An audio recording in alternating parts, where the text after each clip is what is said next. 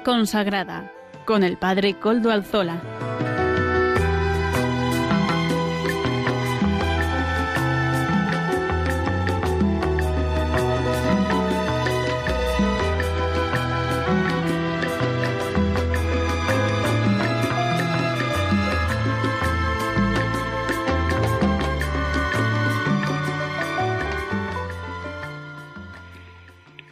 Buenas tardes, hermanos, amigos y oyentes. Hoy es jueves y como todos los jueves a las cinco de la tarde aquí en, en la península, una hora menos en las Islas Canarias, es la hora de vida consagrada en Radio María. Les saluda con sumo gusto Padre Coldo Alzola, un servidor, que soy trinitario. Hoy emito también, como todos los jueves, desde la parroquia del Santísimo Redentor, aquí en Algorta digo que es la parroquia de todos ustedes, Algorta, que está en Vizcaya, eh, porque yo, diócesis de Bilbao, porque les hago partícipes de esta parroquia del Santísimo Redentor. Y nos encomendamos, como todos los jueves, a la intercesión del Beato Domingo Iturrate, nuestro patrono y también protector. Les saludo también a quienes nos están ayudando en el control en Madrid, Juan Manuel. Gracias a su servicio podemos emitir una vez más hoy, que es día 10 de junio de 2021. Hoy es la víspera de la fiesta del Sagrado Corazón de Jesús. Y, sin más dilación, para no entretenernos, porque el día viene cargadito, el programa llega con muchos contenidos, voy a presentarles los mismos, los contenidos del programa de hoy. Comenzaremos con las noticias de vida consagrada desde Eclesia que nos ofrecen semanalmente. Hoy además contaremos con la participación en la entrevista con Sor María Aleluya, que es abadesa del monasterio de Clarisas de Canta la Piedra en Salamanca, monasterio del Sagrado Corazón de Jesús. En la voz de los pastores contaremos en el día de hoy con la participación de don Vicente Jiménez. Monseñor don Vicente Jiménez es arzobispo emérito de Zaragoza y miembro de la Comisión Episcopal de Vida Consagrada. Amaro Villanueva nos presenta, como todas las semanas, el espacio Música para evangelizar. La hermana Paqui Selles, hoy es nueva, carmelita de las carmelitas descalzas del monasterio de la Sagrada Familia de Puzol en Valencia, seguirá explicándonos, mm, ella por primera vez, pero seguirán explicándonos el cuarto capítulo, el capítulo de la Laudato Si del Papa Francisco. Es la sección de formación. Además, también contaremos con la hermana Monse de las hermanas benedictinas del monasterio San Benito de Montserrat, con un comentario de sabor litúrgico. Además, no se olviden que todas las semanas les dejamos un detalle para un buen sabor de boca. Y ya saben ustedes que además se pueden poner en contacto con la con el correo electrónico de Mm, del programa, que es así, vida consagrada arroba es Ustedes pueden escribirme al mismo y yo les voy a contestar. Recuerdo que desde ya nos pueden también escuchar en, por medio de los podcasts de la web. Ya nos suben el nuestro, no lo olviden. Amaro Villanueva puntualmente sube el podcast de la web. Así pues, sin más el podcast del programa a la web, quiero decir. Sin más dilación, comenzaremos con los contenidos del día de hoy. Comenzamos conectándonos con Sara de la Torre, redactora jefe de Eclesia, que semanalmente nos ofrece las noticias de vida consagrada. Adelante, Sara. Muy buenas tardes, Padre Coldo, y buenas tardes a todos sus oyentes del programa en Radio María. Desde la redacción de la revista Eclesia queremos enviarles un afectuoso saludo y además ofrecerles, como cada semana, los temas principales de nuestra revista del número 4079 de Eclesia. Esta semana ponemos el acento en la labor de la pastoral penitenciaria. Tanta gente de la vida consagrada que acude a las cárceles para ayudar para acompañar a los presos y así nos lo ha contado el mercedario Florencio Roselló, director de este departamento de la pastoral penitenciaria en la conferencia episcopal, que escribe un artículo sobre nuestras reacciones ante las personas que se encuentran en prisión. Aunque somos el tercer país con menos delitos violentos del mundo, pensamos que nuestro sistema penal es blando, que entran por una puerta y salen por otra. Confiamos en la cárcel como respuesta a muchos problemas de nuestra sociedad y que realmente tendrían solución en otros ámbitos como la educación, la familia, el trabajo y la economía, nunca la prisión, explica Roselló. Un artículo en profundidad que habla de los otros modos de cumplir la pena que serían posibles, sobre todo para reparar esos corazones rotos. Profundizando también en este tema, en la revista Eclesia podrán leer una entrevista al ex magistrado de la Audiencia Provincial de Madrid, Arturo Beltrán, una charla en profundidad en la que el ex magistrado explica cómo durante mucho tiempo la característica común del preso era ser un desposeído, desposeído en gran parte por estar en riesgo de exclusión social, por razones económicas, culturales, de inmigración, desposeído de afecto, por carencia familiar y sentimental. Una charla en la que abordamos también el tema de la prisión permanente revisable, una pena politizada en la actualidad que difiere del principio de que todo pecador puede arrepentirse y de que todos los hombres, incluso los más abyectos, pueden salvarse. Esa idea cristiana ha inspirado las ideas laicas de que todo hombre tiene una posibilidad de reinserción, de rehabilitación y de recuperación. Como cada semana, además, la, revista Eclesia les trae la actualidad de la Iglesia en España, como el nombramiento de don José Rico Pavés, hasta ahora obispo auxiliar de Getafe y ahora obispo electo de la diócesis de Asidonia Jerez, o la despedida del arzobispo Juan José Asenjo, que este fin de semana eh, deja la, la archidiócesis de Sevilla y tomará posesión de la misma José Ángel Sainz Meneses. Como siempre, toda la actualidad también del Vaticano con nuestra corresponsal Ángeles Conde y la documentación del Papa Francisco en la revista Eclesia, donde les esperamos como cada semana con los brazos abiertos. Un cordial saludo, Padre Coldo, y hasta la semana que viene, si Dios quiere.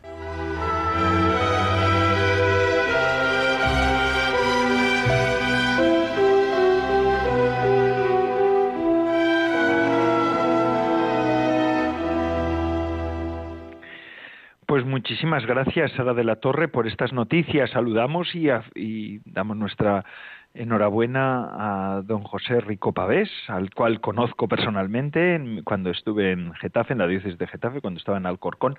Lo conocí, un hombre muy sabio, un teólogo de primer orden que hará un buen trabajo como obispo de Jerez, seguro, Sidonia Jerez, pues buen, que tenga buen trabajo y buen, buena entrega y buen ministerio.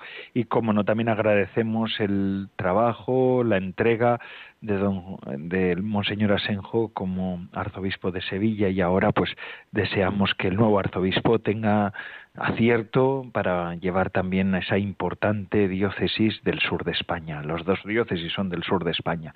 Y les decía que hoy contábamos con la ayuda de Sor María Aleluya. Bueno, vamos a ver que vamos a entrevistar a Sor María Aleluya, abadesa del Monasterio del Sagrado Corazón de Jesús, que encanta la piedra, en un pueblo de Salamanca, esta madrileña que lleva ya 27 años en este monasterio y ciertamente porque hablamos con ella, porque hoy es el día, la víspera de la fiesta de la solemnidad del Sagrado Corazón de Jesús.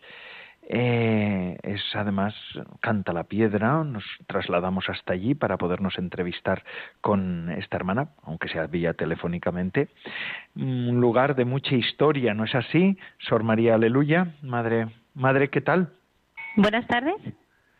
Buenas, tardes, madre. Ya me escucha, ¿verdad? Sí, ahora sí, muy bien. Ay, madre. Ahí es, a veces nos juegan malas pasadas hasta los teléfonos, ¿eh? nos hemos trasladado desde aquí, desde Madrid. Bueno, yo estoy en Algorta, pero vamos, mm, los, estudios centrales de Radio María están en Madrid y es el nexo de unión entre Algorta y Madrid. A un lugar de mucha historia, Canta la Piedra, está muy cerquita ahí de Madrigal de las Altas Torres, donde nació Isabel la Católica, ¿no es así? Sí, efectivamente. Estamos muy cerquita de Madrigal, donde vivió Isabel la Católica, y luego ya también donde bueno, eh, por aquí han tenido episodios de su vida, ¿no? Momentos en los que en los que lucharon unos con otros por ahí por las sucesiones y luego también es un lugar por donde pasó Santa Teresa de Jesús en su último viaje, o sea que han pasado muchos santos por aquí. Está cerquita también ahí Arévalo donde nació Fray Juan Gil, que fue el redentor de Cervantes. Lo digo porque yo soy trinitario y él también era trinitario de ahí, de, de Arevalo, de, la ciudad de Arevalo, un pueblo, una ciudad hermosísima. Así que un lugar de mucha historia, pero su monasterio no tiene tantísima historia, ¿verdad? Porque no es tan antiguo. Nuestro monasterio tiene 100 años, que para ser un monasterio de clarisas es como estar recién nacido casi. Claro, claro. De los más modernos de España ahora mismo. Qué bien. Y además del Sagrado Corazón de Jesús, que tampoco es un título eh, muy habitual en los monasterios de clarisas, ¿no es así? No, es cierto, pero sin embargo es algo que encaja muy bien con la con nuestra tradición, con nuestra espiritualidad de, de, clarisas y de hermanas franciscanas, encaja perfectamente. Y cuando se hizo, cuando se fundó este monasterio, pues es verdad que encontramos como en España hay un montón de movimiento en torno al corazón de Jesús, muchos santos que sienten una llamada especial del corazón de Jesús pues a, entregarle sus vidas y a trabajar por él. Y bueno, hace nada que celebrábamos también el centenario de la consagración de España al corazón de Jesús. Es decir, que nace en un momento en que el corazón de Jesús estaba haciéndose muy presente y dejándose muy sentir, sentir muy especialmente en toda España. Porque ¿cómo, ¿cómo surge su monasterio? Hace 100 años, un poquito más de 100 años, surge como, ¿por qué, por qué motivo se funda este monasterio? Eh, pues nuestra madre fundadora, la Madre María Amparo del Sagrado Corazón, es original de este pueblo de Cantalapiedra. Y ella ya en su infancia tuvo una especie de inspiración en la que veía como el corazón de Jesús le pedía eh, que dedicara su vida a consolar, amar y a reparar su corazón. Y ella en ese momento, pues, quedó con la inspiración de buscar ese lugar, ¿no? Donde eso se diera. Y más adelante, con el tiempo, ella entró en un monasterio de clarisas de aquí de Salamanca, del Corpus, y, y, allí ya se fue concretando esa llamada de que no es que ella se uniera a un monasterio, sino que, que lo fundara ella misma. ¿no? Y ella veía, ella tuvo una visión donde veía un monasterio fundado sobre un río de gracias que brotaban del mismo corazón de Jesús y al que llegarían muchas almas para saciar su sed, ¿no? Y eso se ha ido, se fue realizando. En un momento en el que parecía imposible que eso se pudiera llevar a cabo, pues, pues el Señor lo fue bendiciendo y milagro a milagro, como son las cosas del corazón de Jesús, pues la obra salió adelante y ahora, después de 100 años, sigue siendo un monasterio que es referencia, ¿verdad?, para muchas personas, porque acuden muchas personas al monasterio de ustedes para encontrar consuelo y oración y acogida, ¿verdad? Sí, es cierto. A nosotras, nosotras que estamos aquí, que somos espectadoras de ello, nos llama mucho la atención porque cuando hablas de Canta la Piedra, normalmente la gente no sabe dónde está situado, no es un lugar que de referencia o que pille de paso ni nada. Y sin embargo, eh, constatamos, o sea, somos testigos de cómo el Señor va llamando a personas que buscan un encuentro íntimo con el corazón de Jesús y que de una y de otra forma van llegando hasta aquí y que aquí encuentran pues esa paz, esa serenidad y ese encuentro de tú a tú con, con el corazón del Señor que buscan, ¿no?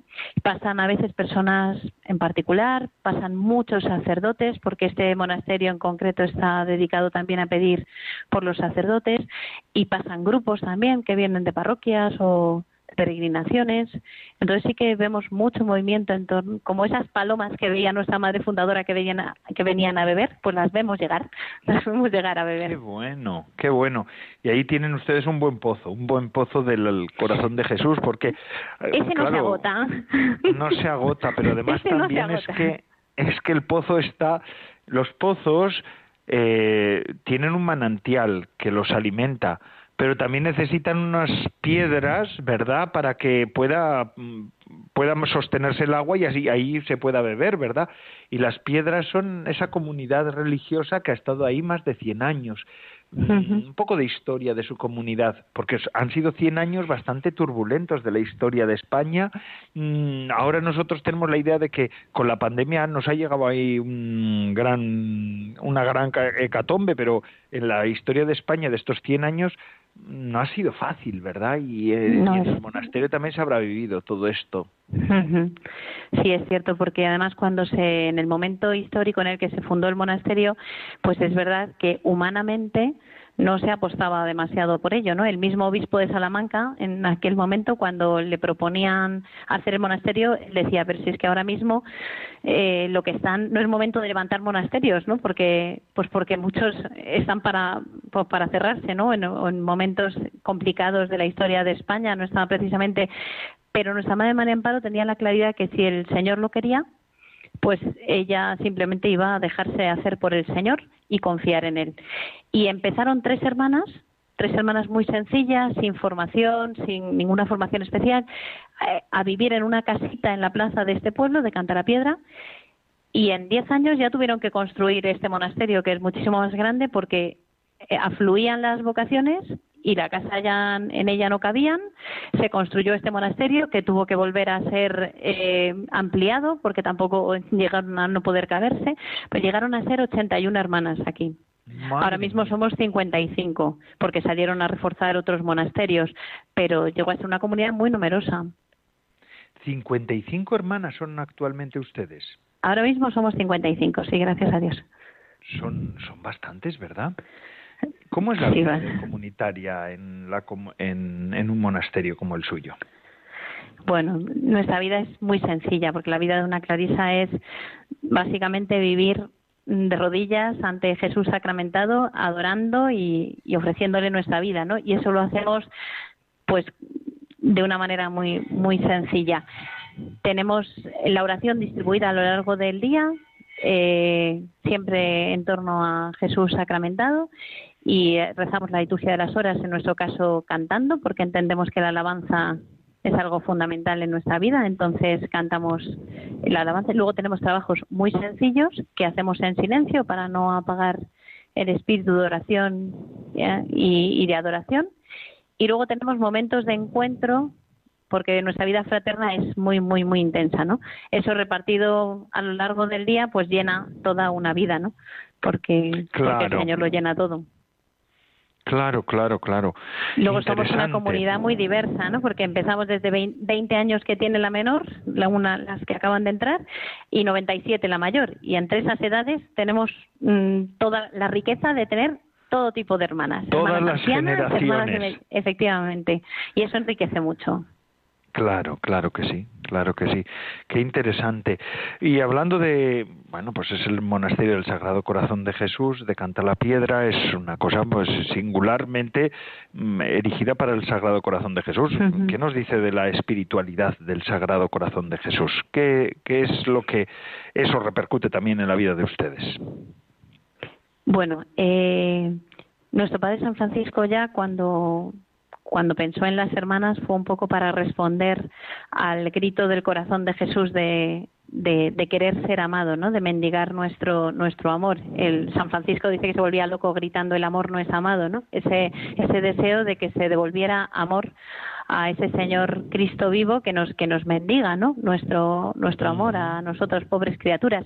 Y eso nosotros lo vivimos en todo lo que hacemos, o sea, toda nuestra vida está como empapada de, de, esa certeza de saber que por son gestos muy pequeños y muy pobres y nuestra vida pues en sí vale muy poco, pero es nuestra vida es una respuesta a ese grito del Señor de tú al menos ámame. Entonces eso se eso se ve en nuestra manera de rezar, en nuestra manera de permanecer siempre acompañando al Señor en la Eucaristía, eh, especialmente a las tres de la tarde en la hora de la Pasión, eh, a lo largo de todo de toda, de toda nuestra vida. ¿no? Nuestra madre fundadora decía que teníamos que ser como las miniaturas de la Virgen, como ella, al pie del Calvario, siempre recogiendo esa sangre que brota del corazón de Cristo, ¿no? para, para que nada se pierda. Y nos sentimos así, cauces de esa, de esa sangre y ese amor que brota del costado de Cristo para hacerlo llegar a toda la humanidad. Eso es lo importante, poderlo hacer llegar a toda la humanidad. Y como eso es imposible de uno en uno, pues por eso ustedes están más cerca del corazón de Jesús para que desde ahí los rayos puedan difundirse, ¿verdad? No por nuestra fuerza, sino por la suya, ¿no es así? Por la suya.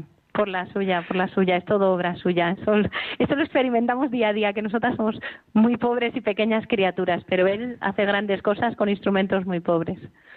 Em, madre, también suele, a veces la gente tiene preguntas, ¿verdad? Pues, y ustedes, además de acoger a los peregrinos, hacer esa tarea de ese apostolado silencioso, pero de acogida que a veces es el que falta en una sociedad como esta, en la que todos estamos tan deprisa y corriendo y cada uno tenemos nuestras tareas, que hace falta alguien que esté sin tarea específica solamente para acoger, ¿verdad?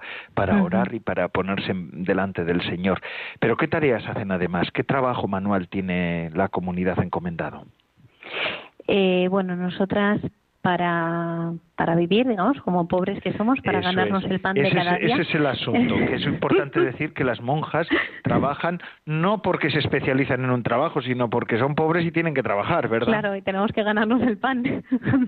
Pues nosotras tenemos, bueno, trabajamos nuestra huerta, que gracias a Dios por medio de la, de la huerta el Señor nos, nos da muchas cosas, mucho, mucho, muchos de los alimentos, el pan nuestro de cada día, mucho viene de ahí, de, de, de nuestra huerta, y luego hacemos repostería que, que distribuimos y que vendemos pues para, para ayudarnos a mantenernos.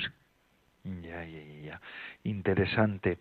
Siempre cuando uno se acerca a un monasterio encuentra alegría, alegría en las hermanas, ¿verdad?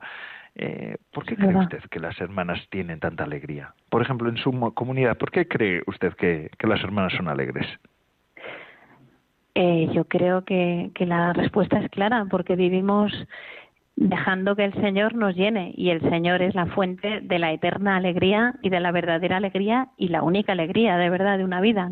Entonces nosotras sabemos que estamos aquí haciendo aquello para lo que el Señor nos ha, nos ha creado y no hay nada mejor ni que nos pueda llenar más la vida. Yo muchas veces lo pienso cuando estoy de rodillas delante del Santísimo, pienso es que no querría estar en ningún otro sitio del mundo y eso pues te da una gran alegría, ¿no? Saber que estás donde Dios te quiere y haciendo lo más grande que podemos hacer, que es alabarle, adorarle y tratar de agradarle. Eso llena la vida. Qué bueno, qué bueno. Y eso encanta la piedra, ¿verdad? Porque a veces es verdad que no es, no, no es el, el pueblo más, más conocido de España. No, no es el pueblo más conocido. Aunque estén ustedes en, una, en un entorno muy, muy singular y muy histórico, hoy en día pues no es el pueblo más conocido de España. Usted que fue desde, digo, desde, Madrid, hasta ahí, pues se escondió un poco en la geografía española, ¿no? Pero, pero sigue usted ahí, ¿verdad? Y ahí merece la pena, ¿no? Dar a conocer a Cristo desde ahí y también adorarlo, amarlo y ser también referente para tantos que pasen por allá buscando un Efectivamente. poco de Efectivamente. Madre María, aleluya. Le voy a decir una cosa, le voy a ser sincero.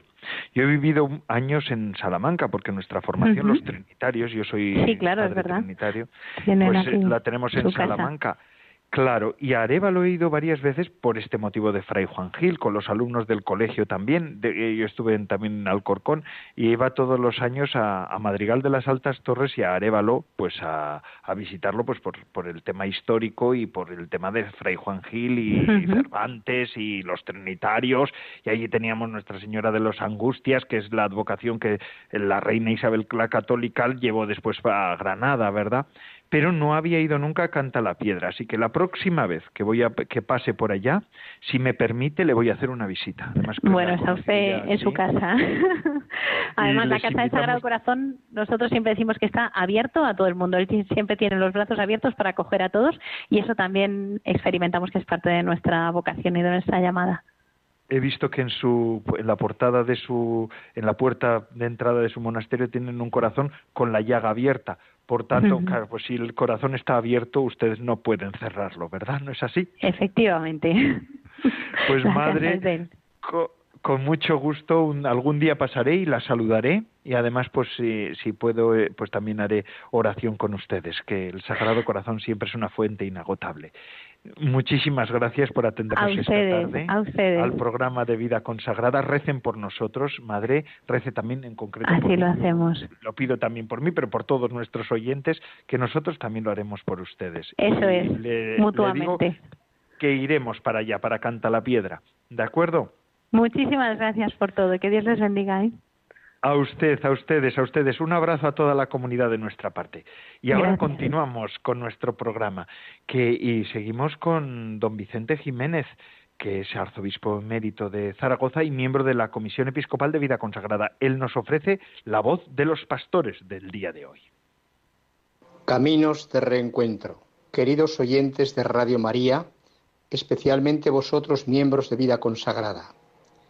El capítulo séptimo de la encíclica del Papa Francisco Fratelli Tutti se titula Caminos de Reencuentro y tiene como tema principal la reconciliación. El Santo Padre el Papa Francisco propone la búsqueda de la paz, el perdón y la superación de la guerra para la construcción de unas mejores relaciones entre las personas y los países. En muchos lugares del mundo hacen falta caminos de paz que lleven a cicatrizar las heridas. Se necesitan artesanos de paz dispuestos a generar procesos de sanación y de reencuentro con ingenio y audacia, afirma el Papa. Los acuerdos de paz son importantes para avanzar y pasar página. Es cierto que la violencia, las crisis y los conflictos son difíciles de olvidar y transforman todo a su alrededor, pero para las víctimas es necesario saber lo que pasó el Papa Francisco opina que es necesario cultivar una memoria penitencial donde se puede asumir el pasado para liberar el futuro de posibles insatisfacciones. Solo desde la verdad histórica de los hechos podrán hacer el esfuerzo perseverante y largo de comprenderse mutuamente y de intentar una nueva síntesis para el bien de todos. La realidad es que el proceso de paz es un compromiso en el tiempo, es un trabajo paciente que busca la verdad y la justicia, que honra la memoria de las víctimas y que se abre paso a paso a una esperanza común más fuerte que la venganza. En efecto, la verdad es una compañera inseparable de la justicia y de la misericordia. Las tres juntas, verdad, justicia y misericordia son esenciales para construir la paz. Se necesita romper la cadena de violencia, odio y muerte que abunda en el mundo. Por ello, las personas y familias que han sufrido merecen escuchar la verdad de lo que les pasó a sus familiares víctimas de abusos, secuestros, homicidios u otras formas de violencia. Esta verdad no debe conducir a la venganza, sino a la reconciliación y al perdón. El Papa Francisco propone construir lo que somos como sociedad, poniendo en primer lugar la búsqueda de la verdad, mirando las dificultades que se presentan y procurando encontrar la mejor solución. Esto se consigue teniendo una mejor convivencia, aportando y escuchando las propuestas de los demás. Una verdadera paz solo puede lograrse cuando luchamos por la justicia a través del diálogo, persiguiendo la reconciliación y el desarrollo mutuo. El capítulo séptimo que estamos comentando nos invita a mirar a cada persona como si fuera parte de nuestra familia, para apoyarnos entre todos. Así como en nuestros hogares hay discusiones y luego llega el momento de la reconciliación, eso mismo es lo que se busca en el mundo, que los conflictos puedan tener solución y no tengamos deseos de venganza, sino de una reconciliación pacífica. Hay una arquitectura de la paz, dice el Papa, donde intervienen las diversas instituciones de la sociedad, cada una desde su competencia. Pero hay también una artesanía de la paz que nos involucra a todos personalmente a partir de diversos procesos de paz que se desarrollaron en distintos lugares del mundo, hemos aprendido que estos caminos de pacificación, de primacía de la razón sobre la venganza, de delicada armonía entre la política y el derecho, no pueden obviar los procesos de la gente. La paz no solo es ausencia de guerra, sino el compromiso incansable de reconocer, garantizar y reconstruir concretamente la dignidad tantas veces olvidada o ignorada de hermanos nuestros, para que puedan sentirse los principales protagonistas del destino de su nación. Hasta otra próxima ocasión. Con mi afecto y bendición, Vicente Jiménez Zamora, arzobispo emérito de Zaragoza. Buenas tardes.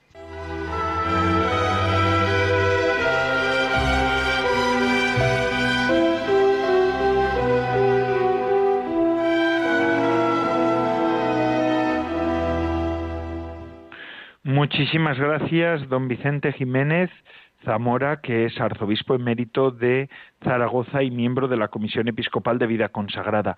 Por eso, por estos minutos, hablándonos también de la Fratelli Tutti en la voz de los pastores, esta sección en la que los obispos de la Comisión Episcopal hablan y nos explican esta encíclica tan interesante del Papa Francisco.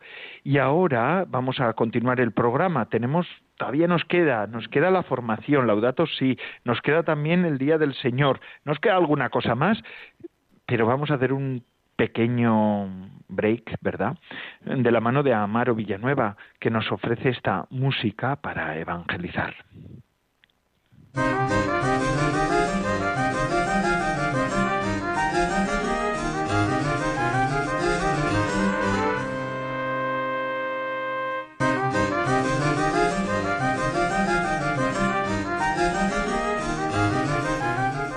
Buenas tardes, Padre Coldo, y buenas tardes a todos los oyentes de Radio María.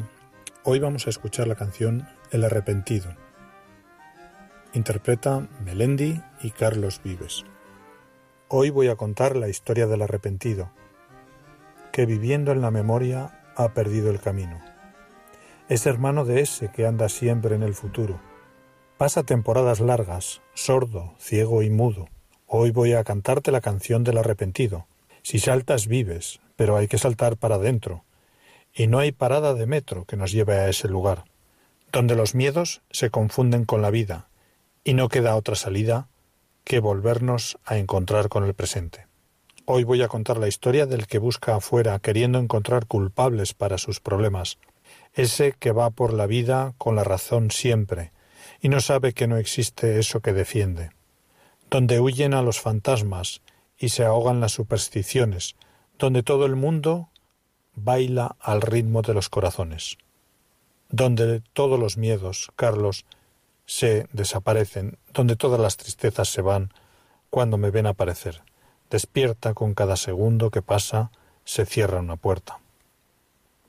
En cada mirada perdida se muere un paisaje que cada momento que vuela no vuelve. Escuchamos la canción El arrepentido. Interpretan Melendi y Carlos Vives. Hoy voy a contar la historia del arrepentido que viviendo en la memoria se perdió el camino.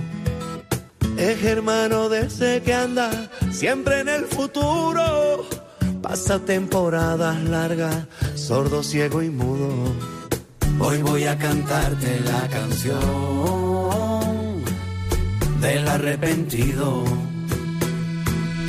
Si saltas vives, pero hay que saltar para adentro y no hay parada de metro que nos lleve a ese lugar donde los miedos se confunden con la vida y no queda otra salida que volvernos a encontrar con el presente que nos lleva las cuentas pendientes el más humilde es el más influyente. El que te dice, oye, Melén, pórtate bien. Vamos pa' Oviedo que nos deja el tren. Hoy voy a contar la historia del que busca afuera, queriendo encontrar culpables para sus problemas. Ese que va por la vida con la razón siempre y no sabe que no existe eso que defiende Hoy voy a cantarte la canción del arrepentido. Si saltas vives, pero hay que saltar para adentro. Y no hay parada de metro que nos lleve a ese lugar donde los miedos se confunden con la vida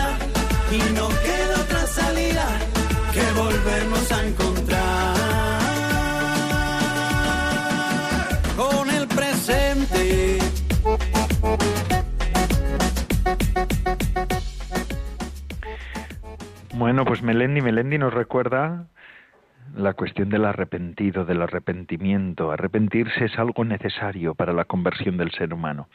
Y bueno, pues en este programa también hacemos, nos hacemos eco del agradecimiento por el testimonio también de Melendi, ¿verdad? Por medio de la música. Pues gracias, Melendi. Y ahora continúa nuestro programa. En este caso vamos a, a, Valencia, a Puzol, donde desde el monasterio de Carmelitas Descalzas de la Sagrada Familia de Puzol, la hermana Paqui Selles nos ofrece hoy el comentario de la Laudato Si del Papa Francisco. Estamos en la, en la sección de formación de esta semana. Adelante, hermana. Muy buenas tardes. Un saludo cordial a los oyentes de Radio María. Soy la hermana Paqui Sellés, Carmelita Descalza de Puzol.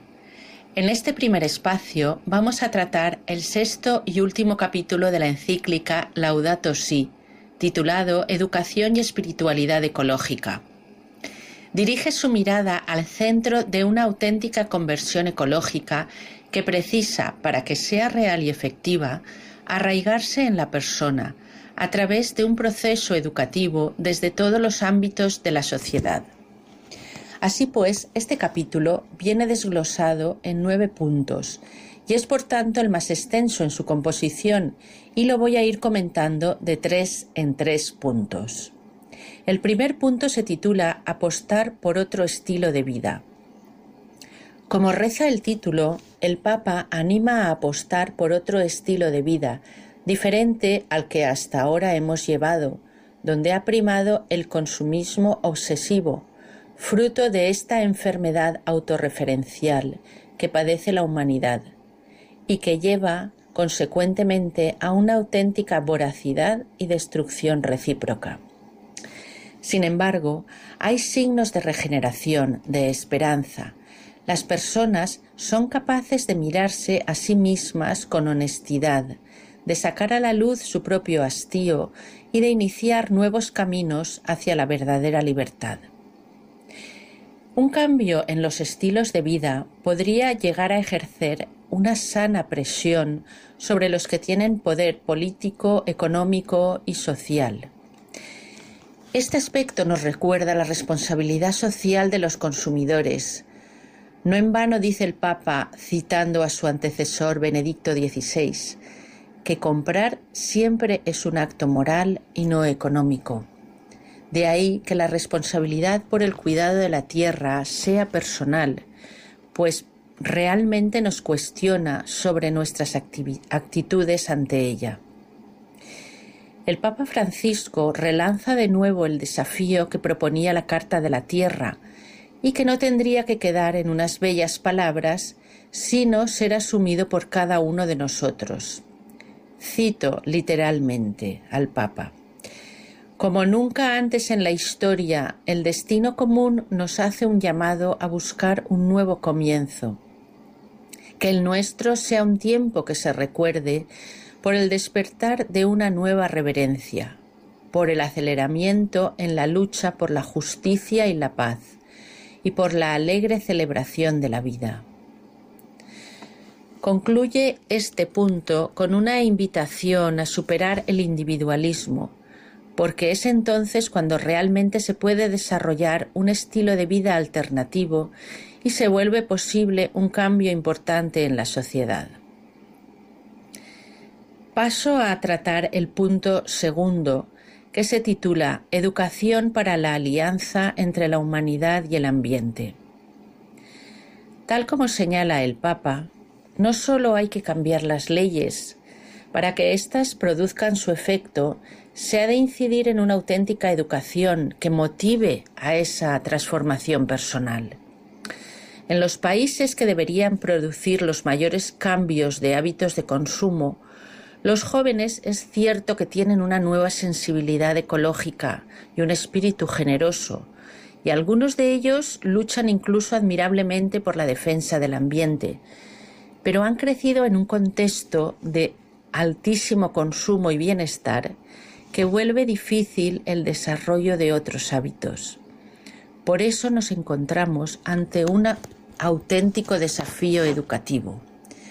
Esta educación está llamada a crear una ciudadanía ecológica, de manera que no quede en meras teorías o normas, sino que realmente desarrolle hábitos y actitudes que nazcan de una profunda motivación personal.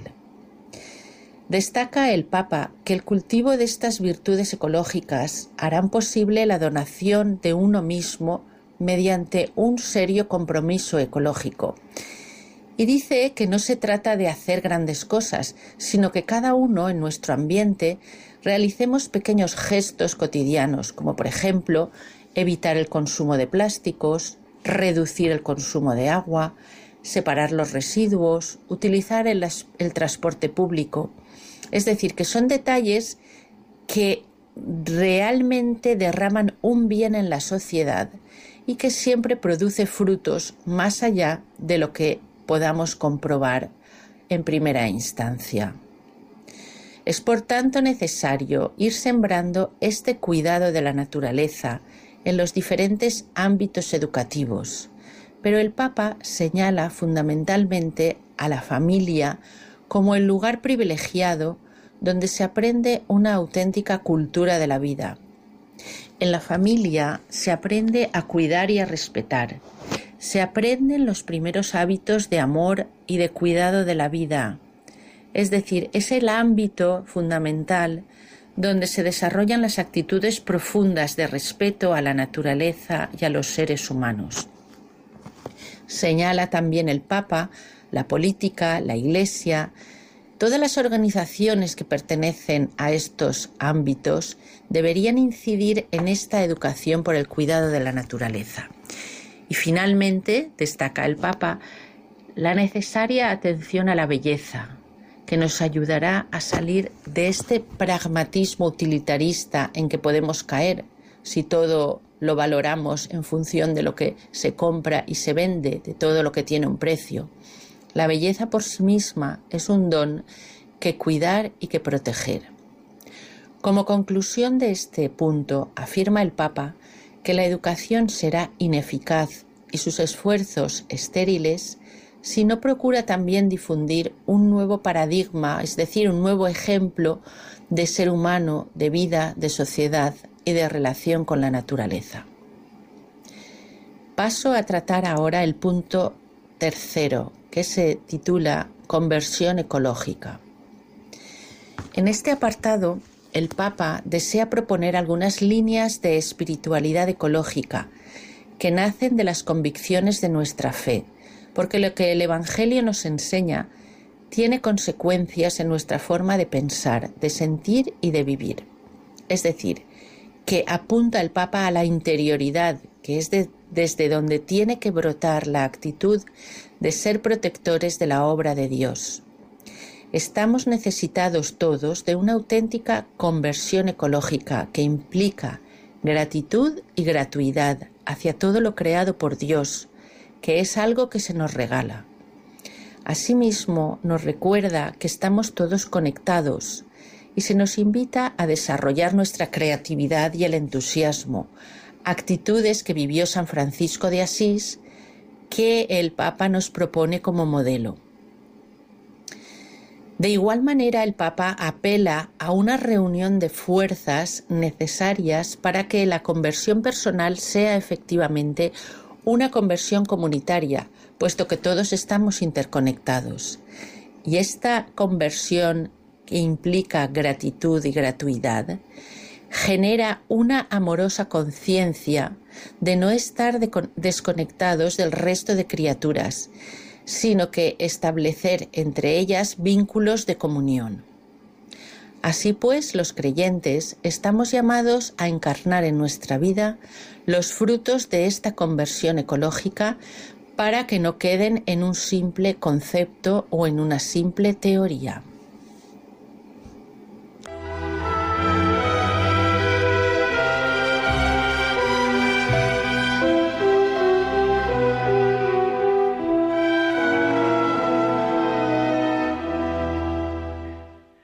Muchísimas gracias, hermana Paqui de las Carmelitas Descalzas del Monasterio de la Sagrada Familia de Puzol en Valencia, por este comentario sobre la Laudato Si en esta sección de la formación. Gracias a Radio María podemos también emitir semana tras semana este programa y otros muchos más. Gracias a Radio María se abre una oportunidad de dar a conocer a Jesucristo en los medios y en las ondas, ¿verdad? Porque hay tantas ondas que nos hablan de otros temas. Está bien que Radio María exista y esto lo conseguimos entre todos. Así es. Miren cómo.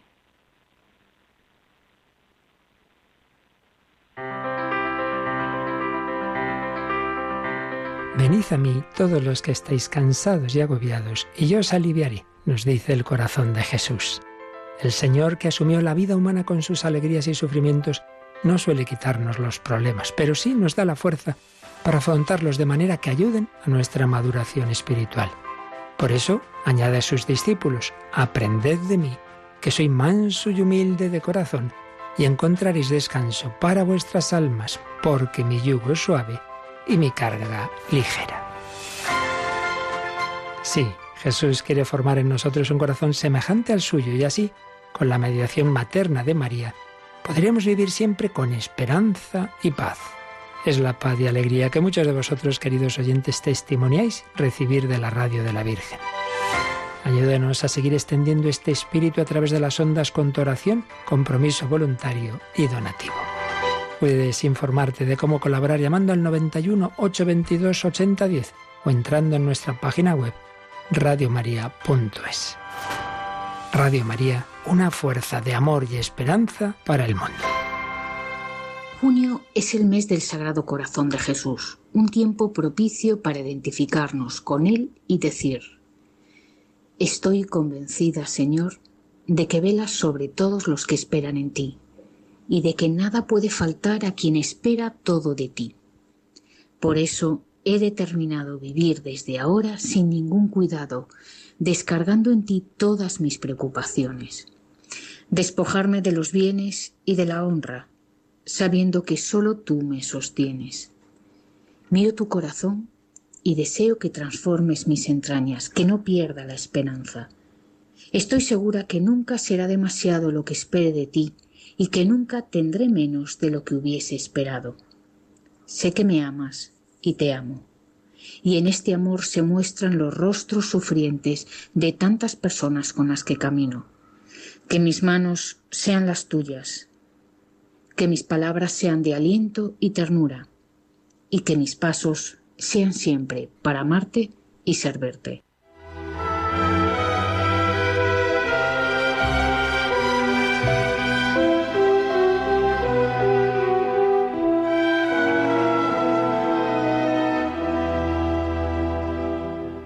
Buenas tardes, Padre Coldo y oyentes del programa de Vida Consagrada de Radio María.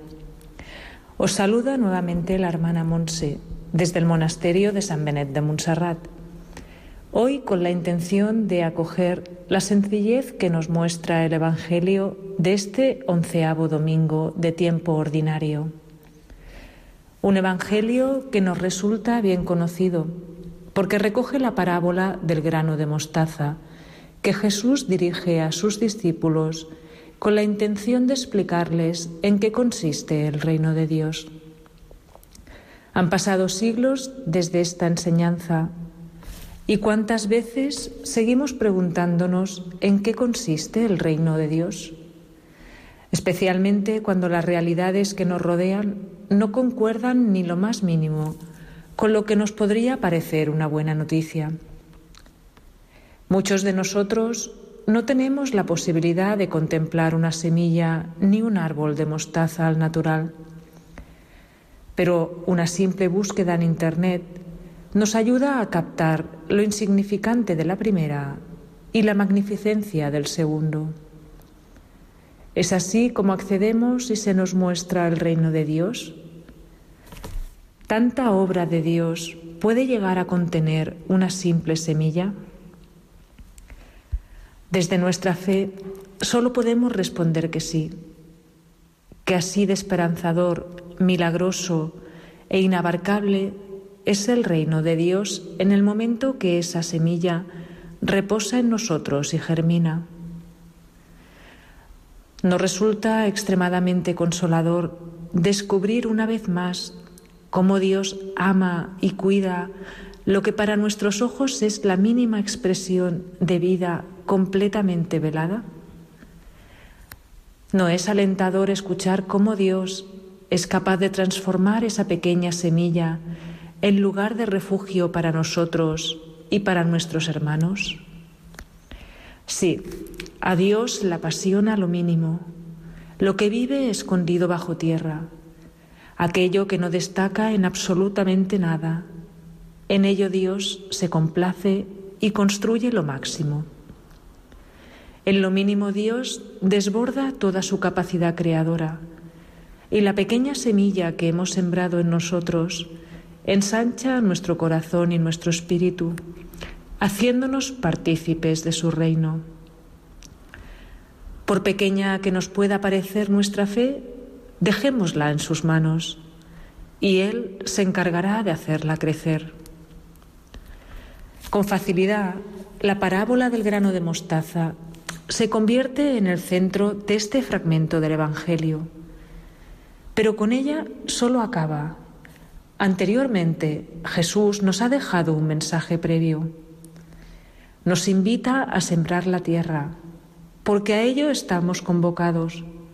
Somos partícipes de este reino de Dios. Toda semilla que repose en él, Dios la cogerá y estará destinada a dar su fruto, tanto si nos mantenemos despiertos como dormidos, porque Dios siempre es aliento de vida.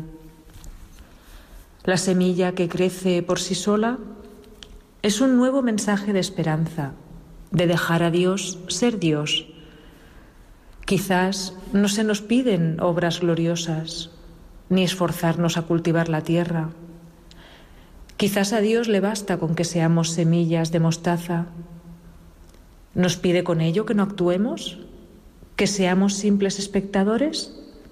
No, Jesús no intenta explicarnos cómo es el reino de Dios para que solo lo contemplemos, pero sí que nos insiste en la continua presencia de Dios, en la necesidad de dejarnos conducir por Él, en abrirnos a su gracia y poder descubrir la gran cosecha que nos depara. Porque cuántas veces, ansiosos de hacer el bien, queremos ser más que sembradores, ¿Cuántas veces deseamos ser árbol y no semilla? ¿Cuántas veces queremos dar fruto sin su ayuda y ser refugio sin refugiarnos en él? Posiblemente muchas. Ante las situaciones difíciles de la vida, las pérdidas, el dolor, la injusticia, que nos hacen sentir una extrema desolación, necesitamos alcanzar una esperanza que acaba estando solo en manos de Dios. No desesperemos, seamos buenos sembradores que miran con gozo cómo el campo da fruto. Dejemos en manos de Dios nuestro pequeño grano de mostaza, sabiendo que Dios se encargará del resto. Quizás solo nos pida estos pequeños gestos para que pueda hacerse su voluntad y hacer crecer el reino del cielo en la tierra. En estos tiempos de muchos mínimos, donde muchas personas se sienten insignificantes y muy vulnerables ante la magnitud de la desgracia, mantengamos la fe, oremos por no perder la ilusión de sembrar, sabiendo que el fruto está asegurado, y no olvidemos que Dios cuida especialmente lo más minúsculo y en ello se regocija. Padre Coldo y estimado radioyentes del programa Vida Consagrada de Radio María, se despide muy agradecida de haber podido compartir este mensaje de sencillez y esperanza con vosotros, vuestra hermana Monse, desde el monasterio de San Benet de Montserrat.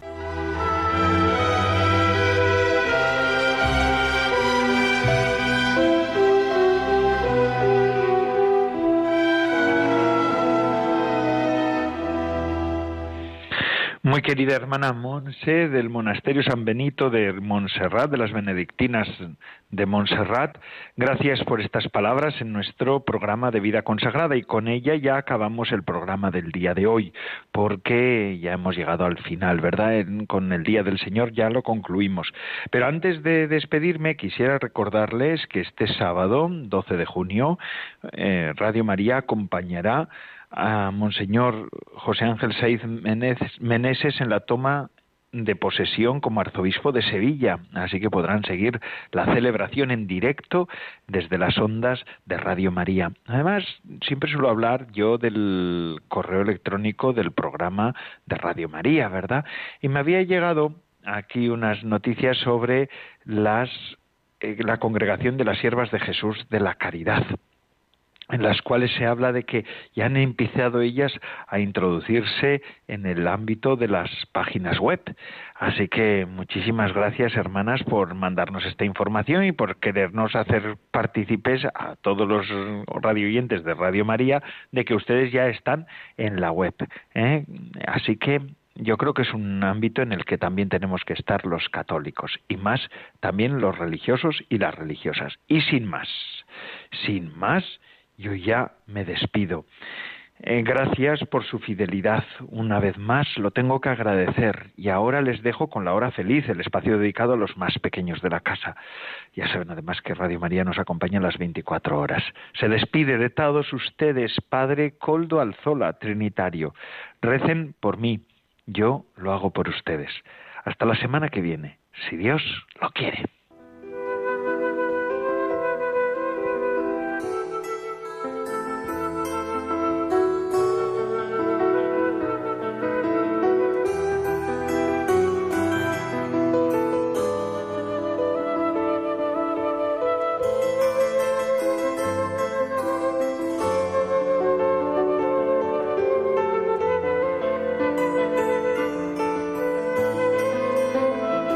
Consagrada con el Padre Coldo Alzola.